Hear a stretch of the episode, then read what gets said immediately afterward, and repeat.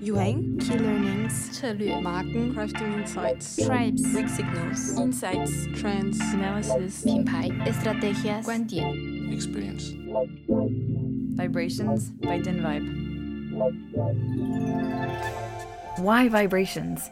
Because our mission at Dynvibe is to take the pulse, anticipate the shifts to come.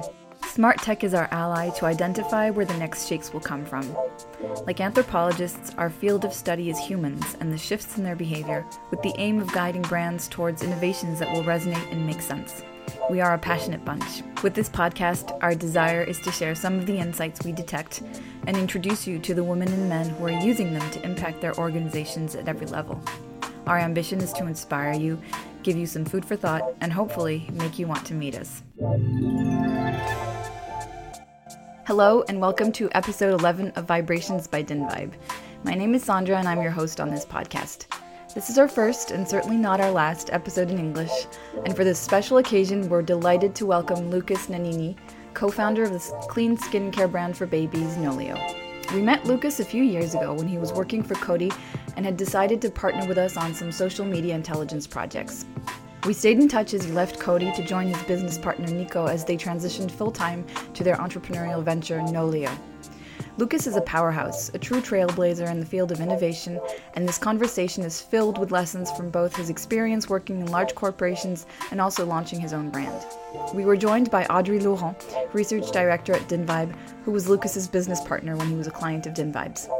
In this discussion, Lucas shares insights and stories from his experience leading innovation in large corporations such as Procter & Gamble and Coty. Lucas talks about the key role proximity and agility play in innovation and explains how helpful it's been for him to speak several different business languages. We discuss the major shift from consumer centricity to human centricity and close the discussion on his brand Noleo and how he and his co founder prioritize engaging with customers directly to ensure they're always in sync. It was particularly exciting for us to have this discussion with him, considering how aligned we are with his views on human centricity and innovation in particular.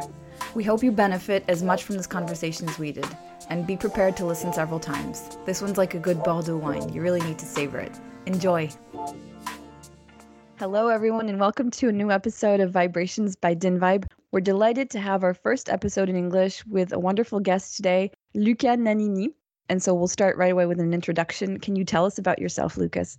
So I'm I'm Lucas. Some people would say I'm an uh, entrepreneur turned uh, entrepreneur.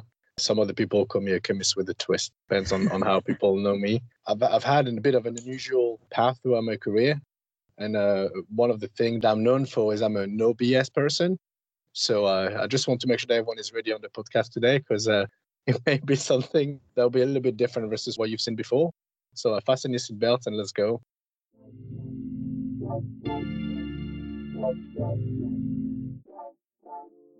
I, I studied in one of the grandes écoles in uh, in France in Strasbourg before going to Japan to finish my master, and then I basically got recruited by P&G. And my first job, actually, my first assignment, which is very interesting because it's, it's hyper relevant today, I had the mission and the task to analyze the whole recycling process throughout Europe as a first job, first internship. That was that was quite amazing.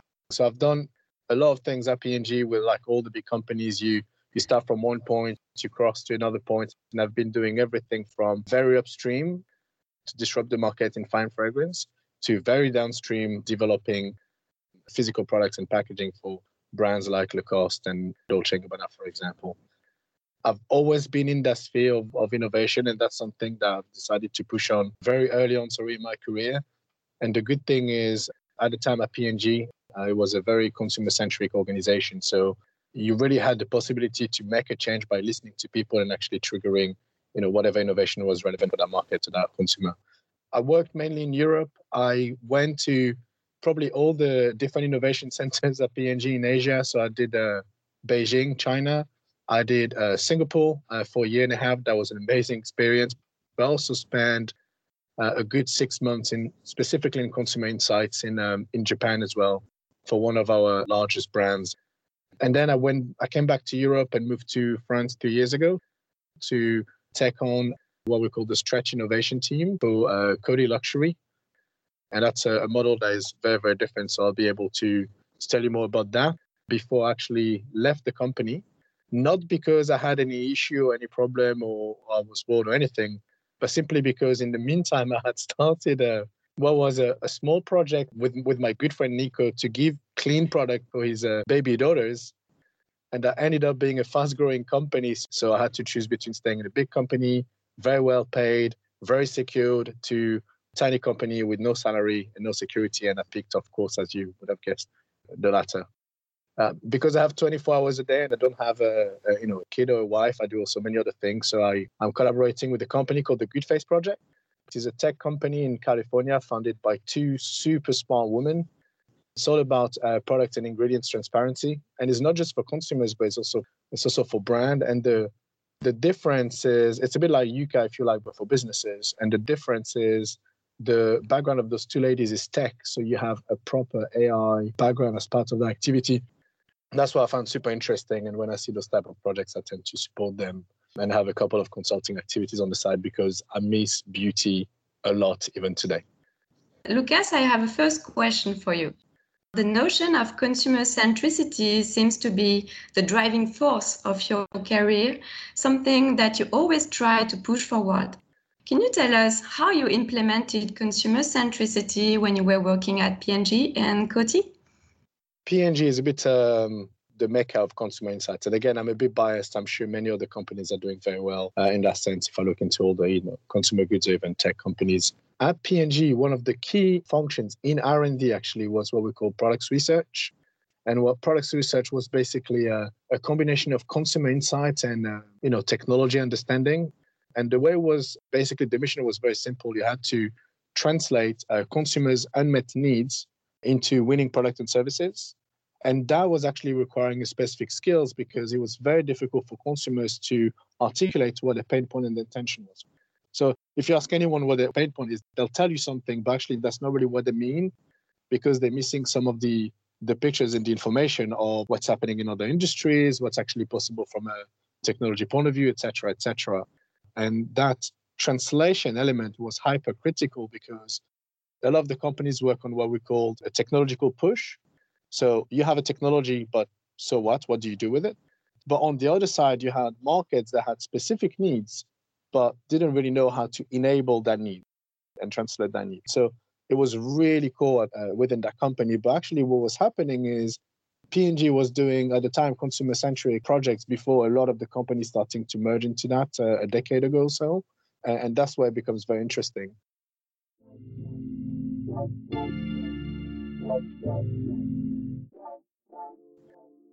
Now, big companies, if we look into uh, consumer centrism and the way the way people work, big companies are great into two things. In my opinion, they're great for what we called line extensions. So, for example, you have a laundry product that is, you know, lavender. You listen to the market and you bring a new variant called vanilla, for example. Or they're good for um, product line expansion. And by expansion, I mean, you know, you launch in whatever, Singapore, China, Hong Kong, you know exactly how the market works. Then you listen to your consumers in France and in Germany and you adapt that proposition into the new market. Large companies are very good into that. But what, in my opinion, they're not very good at things related to step changing a market, disrupting a market, etc. There's a lot of skills in these companies to conceptually work on those but actually converting an idea into a winning project in the market. We've seen only very few doing that. And that's why uh, the people that actually do that are the, are the startup. So the structures that are much smaller, but also much closer to the consumers themselves. The way I did that throughout my career and how I evolved that into Coty was through a very successful assignment I had in, uh, in Singapore where one of our top brands, so SK-II, was not doing very well in market for various, you know, market competition, whatever distributor uh, reasons in different countries, so Korea, uh, Japan, China, etc. And what the team did was to put a few folks. It was uh, about eight of us, all collocated in the same space. So you had the designer, you had the mechanical expert, you had the marketing expert, you had trends expert, etc. And literally, it was kind of a tiny family within a massive, big family with money and budget and we uh, basically had to find solutions for that. That way of working, that was pretty much like uh, what you would see in some of those small startups where you had a direct contact with the consumers, a direct contact with the market. I was in charge of making the product and manufacturing it. And I literally picked a supplier that was down the road from where I used to live in Singapore because I didn't want to travel to another country to check the factory. I wanted to take, you know, a 25 minutes taxi ride to go and, and talk to my supplier. And that massive proximity and massive agility was something that actually was working well to the point that we managed to have this specific product launch on a magnetic applicator at the time that we launched in less than nine months, fully qualified, clinicals, product development, manufacturing, launched into the countries. And it was probably one of the fastest projects that we launched. The biggest problem that we had was that at, at the back of it, uh, top management wanted to have all the projects work with this model. We, we wanted to make an exceptions and really save part of our business and actually started to become a request. And what I did when I came back to Europe was actually to pitch that format to my management at the time. The analogy I give is, is the A team. So in French, we call it l'agence tous risques, where you have not an integrated team, not an detached team, but a hybrid team where you have we were about six or seven people, each with a specific skill. So you have a head of trends, a head of digital strategy, a head of design, a head of manufacturing, a head of insights. And we could speak both language. First, the startup language or the consumer language or the market language. Hyper agile, I was recruiting people from agencies, for example, as opposed to within the companies. But we could also speak the corporate language because that's hyper important in that sense to understand what the priorities of the business are but also how to influence your management to make sure that project uh, graduates from an idea to a project to actually a launch in market. That's what I was doing, and I was director of the Stretch Innovation team before before I left Coty. That's really impressive, and I like that you talked about management and their buy-in because that's a question that we have is there's a lot of talk about consumer centric approaches, but they're not always that easy to implement, implement especially yes. in large companies. Um, so, how do you manage to get buy in from internal stakeholders, from management, to be able to lead such an approach? It's very funny because you know people think you can uh, fix everything with money, mm-hmm. and what is very funny is the problem they have is they have too much money. Uh, that's a great problem to have, but not when it comes to innovation. Two things that are critical in innovation. The first one is what we call the scarcity mindset. And how do you make sure that you drive your priority to what is actually relevant for both your business and your consumer? When you have too much money you can't make that choice. You want to have everything. Instead of building you know your bicycle you built a bicycle with extra lighting and superpowers etc but the person wants actually to go from a to b a little bit faster. You don't need to build a rolls royce just build them a bicycle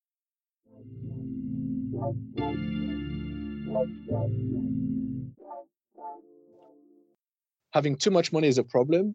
And the reason why large companies start to give too much money is that they don't accept failure. Mm-hmm. They don't realize that failure is a mode of learning, is a mode of experimenting. Actually, I don't see failure as something negative when you develop a product. Failure is just one of the two outcomes. One is positive, one is a negative outcome. Yet both of them help you learn on your plan of experiment to, to develop an innovation. So scarcity is fantastic because you focus on what's top priority as opposed to faffing around with so many other things. And uh, the way we were doing this, at least in my structure, I did not tell my team how much budget we had for the year. I was making them break their project into smaller milestones, and they had to pitch me and the rest of what we call the board of advisors within the company each of their projects, and we would unlock mm. their uh, small pockets of budget to make sure that it was very clear how that money would be used what would be the expected experience and learning, and what will be the outcome, whether it will be positive or negative. At least it will have to be a level of learning to graduate to the next milestone. And we were virtually constraining the team to actually right. reduce the available pocket of money, even though we had, you know, millions to spend, for example. That's really interesting. So you're artificially creating scarce conditions. I didn't know that until until later in the year when the when I was working on budget and I was telling them how much we had till the end of the year. And they were like, well, why don't we do all of the other things? And one of the answers to one of them, especially, was like, well, you wouldn't have created uh, so many creative ways of, of testing that product if you had so much money. So at the end, we just kept that in mind on, on how to use that. You know, money scarcity is one thing. The second one, which is not given for everyone, and that's where the no BS attitude comes into play, and the kind of being able to speak several language is the corporate politics. For me, that's what is killing an organization because the people actually driving the decision making process, the budget holder, are not the one who are actually talking to the consumers. So you look at the trends, you look at the market, you look into your consumers, you listen to those pain points, and you can quantify that need and the business opportunity. But then you pitch that purely to uh, talk about money to a person who has that budget but doesn't really have that direct line of communications with the consumers. And that politics element could be fixed into through uh, two angles. The first one is you expose them through the creation journey without you know sucking up all the time. Could that be for one consumer interview? Could that be to recording actually part of the interviews and compiling them into you know shorter snippets? But also you need to make sure you speak their language. And their language is often turned into pnl turned into new market growth opportunity turn into volume and, and, and value share as opposed to just this is cool look at that consumer inside but turning that into what's you know how is this going to be growing the company as opposed to how, how is this going to be getting more consumers because those two don't always come uh, into place. You can have the best product and get more consumers, but if it's detrimental to the overall financial targets of the company, that is not going to fly. So, and you have to be able to speak those two languages. We've known each other for a few years now, and I have seen your vocabulary shift from consumer centricity to human centricity. Can you explain the difference and why it matters to you? Yes, and that's one of the reasons why I left the big companies as well. To be frank uh, about this, so I've actually written a small article on uh, on LinkedIn. So that's in English what they call a, a shameless plug. And I wrote that small article because I got pissed off by one of the companies literally just communicating marketing bullshit to people. And basically, I just wrote the article one night. That's one of the reasons why I don't sleep much. And I posted it on LinkedIn. Hmm. And I basically turned that after I calmed down into something which was much more positive and actually enabling, which is there are different ways of doing innovation. One of the way which we see still a lot is what I call the I hope it sticks model. So you build whatever, you have one piece of insight, you build something, you put it in market, and you hope that it's going to stick. And this is done, frankly, most of the time when you want to do a technological push or when it's something that you believe in, but you haven't checked with enough people to understand whether there is enough appeal. So yes, it fixes your needs, but then when you put it in market, you're the only one seeing that as opposed to, you know, a chunk of people or size or size of the community. The second model is the one that we that we talked earlier, which is really the consumer centric. And I won't spend time on it because you know there's so much good literature in that space and so many good people doing that. I think that's a model that is still valid, but I think this has become actually starting to become obsolete now and for the years to come. The principle of consumer centric, which is all about the empathy and the listening, it's right, but I think it's not forward thinking enough for what we're starting to see now. When I started talking about uh, humanity centric, which I'm going to be uh, touching on now, I think was probably before COVID or, or along those lines, and we didn't have all those things that, that kicked in in the world.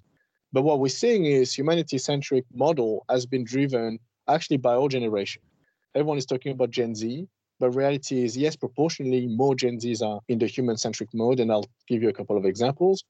But it's also based on their mindset. You know, millennials, I'm a Gen Y, so I'll be in that pocket as well to some extent. Not all Gen Ys think this way because they've been building a habit of individualism over the past decades, but some of them still open enough to look into that, but also to some extent some of the some of the Gen X the way it works is individuals are nested into much broader webs. Decision making is not now just done by individuals. And one of the reasons is that everything is visible. Everything you do is being judged by people, everything you do is being posted online. And you get your personal drivers, but you also get external pressure coming into play. And one of the example to work, actually, we did a piece of research on reinventing fragrance in Asia because the volumes are going fast, but we couldn't correlate a product being designed and actually what is being performing on selling in market. And one of the example was in Taiwan, we had a person going and we did a shop along in Taiwan in one of the stores, and she was very attracted by a Marc Jacob fragrance. All well and good, and we were like, oh great, so the proposition makes sense, resonates with the regions, etc. She bought a Dior fragrance, and that Dior fragrance was beautiful, looked pink, etc. Once we did a debrief with the with that person, it was very simple. Two things happened. The first one is there was a massive brand awareness and brand recognitions of Dior versus Marc Jacob, and I think it was Marc Jacob Daisy. And therefore, that recognition and peer support or peer approval was very important to that person. But the second thing as well is when people go shopping more and more, it starts to become a group activity, at least in that region. And therefore, it's not just you making a decision, but it's you deselecting options, converging into a basket of options, and then seeking peer approval, either through messages, you send a picture. And, and it feels like now purchase is being made as groups as opposed to individual. And that's something that really triggered a thinking on are we actually now talking to individuals or are we talking to groups?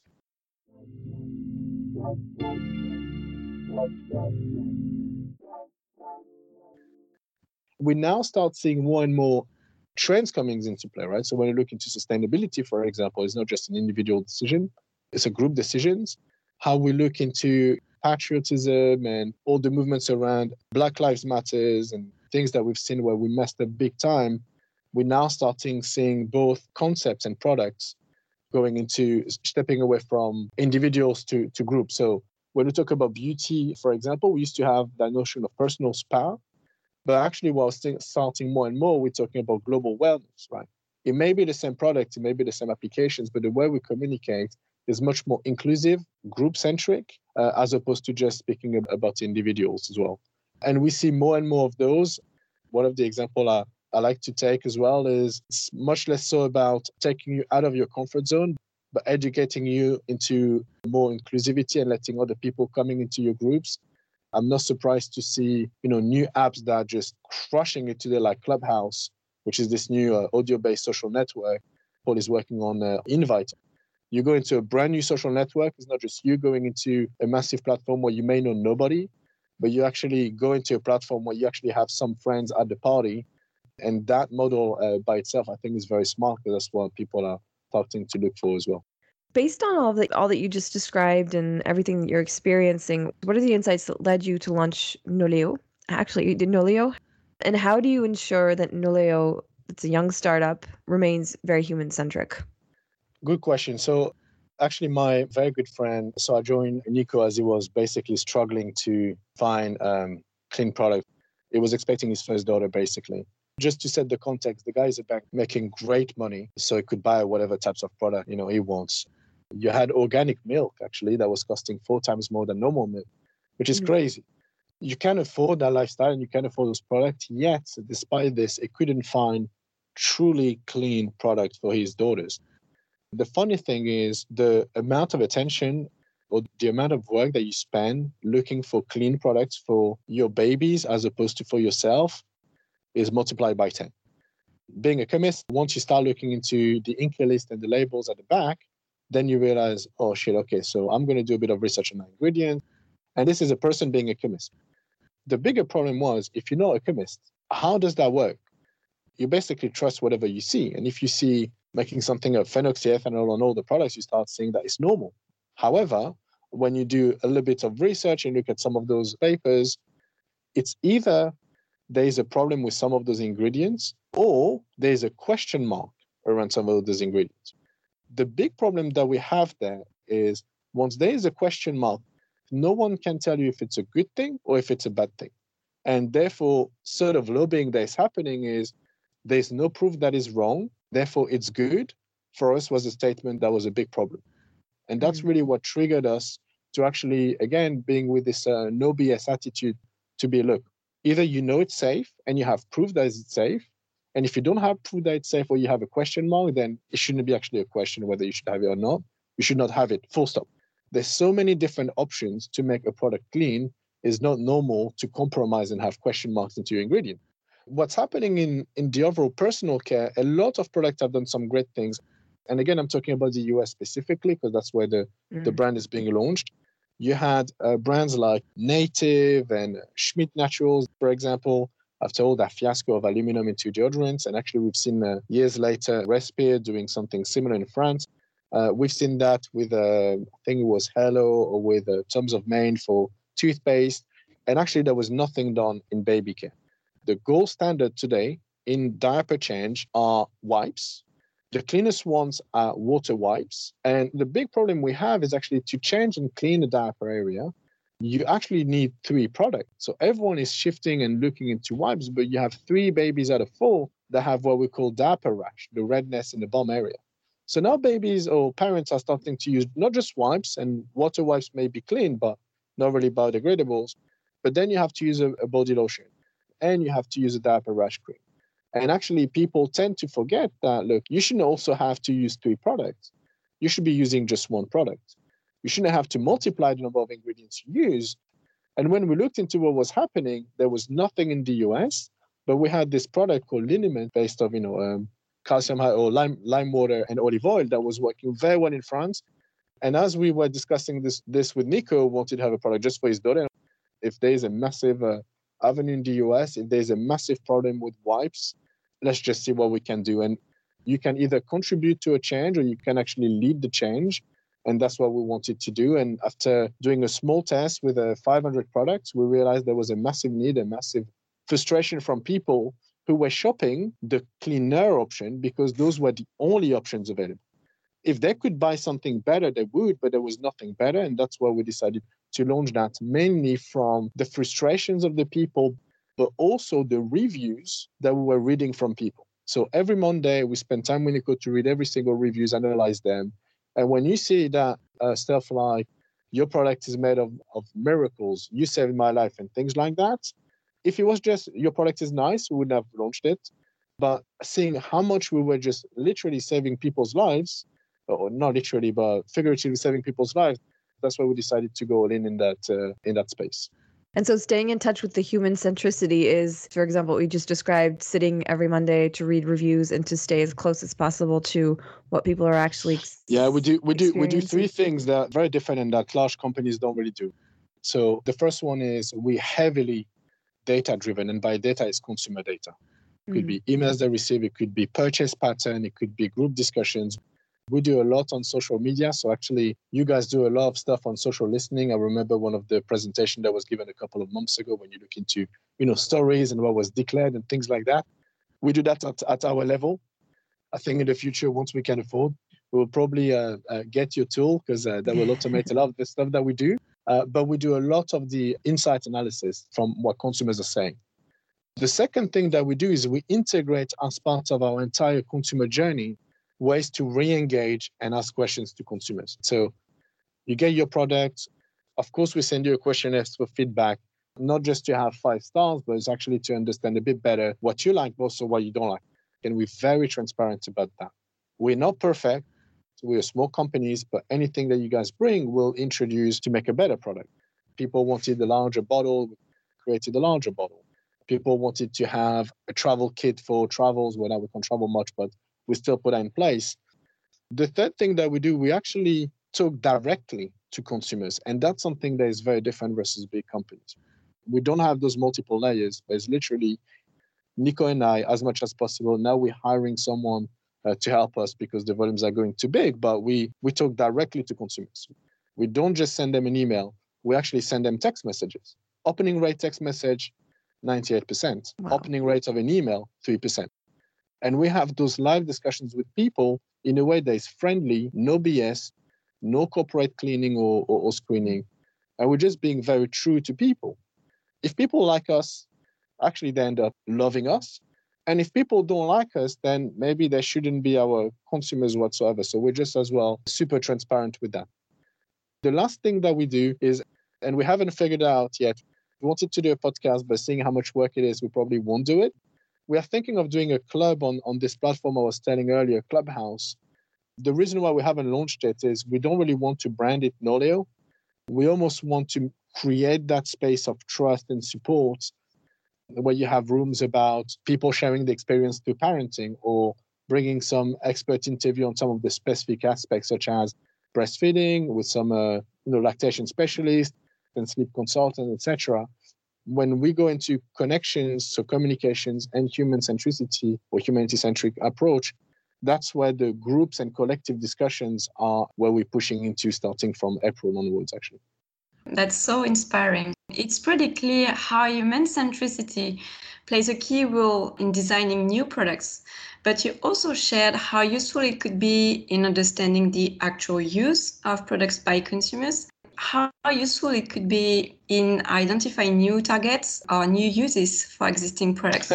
I remember that we had yes. discussion a few months yes, ago. Yes, we have uh, we have actually more examples now.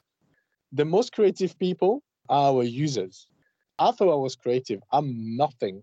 versus a mom who is hasn't slept for several days, right? the level of creativity that we get in that space, incredible. So our product is an oil-based product. I'm going to be a little bit graphic here, but oil-based products are the best to clean a poopy diaper as opposed to just like a water wipe. What's interesting, we're starting to see in some of the social network on TikTok actually, and also some on Instagram, what we've seen as the Noleo hacks. And Noleo hacks as how can you use that one product that does everything, so three in one, to become a four, five, or a six in one?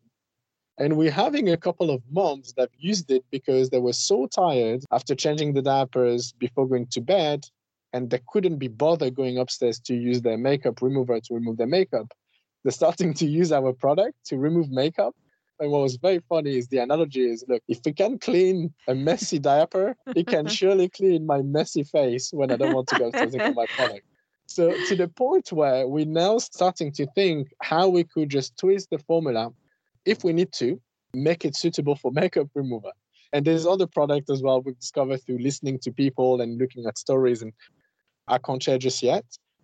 But the other example that we had was usually buy one bottle of product for one bag of cotton pads. So some people use washable cotton wipes, but in the US, the, the washable cloth is not so so developed versus France and people use a disposable cotton pads and that was a large size and organic etc so usually you would buy one bottle of product for one bag of cotton. And when we're looking at the sales we were selling one bottle of product and four bags of cottons either they are very messy diapers that require more cotton pads or there's something wrong with that. So what we started to do is we started to collect feedbacks through the sales on literally questioning what are you using this for and why do you like our product? And what we realize is there's been a famous makeup artist in Hollywood who used that on set to remove heavy makeup on people's face, and they used our cotton pads. That community being so tight, and again, we're back to the community centric or humanity centric as opposed to individual centric. The virality of that post she made using that cotton pad went into the professional makeup artist community in California and that's what actually triggered for us a brand new vertical of products, stepping away from moms, for which we designed that, for whom we designed the cotton pads for, into a brand new vertical of people that love our product even more, which were the makeup artists.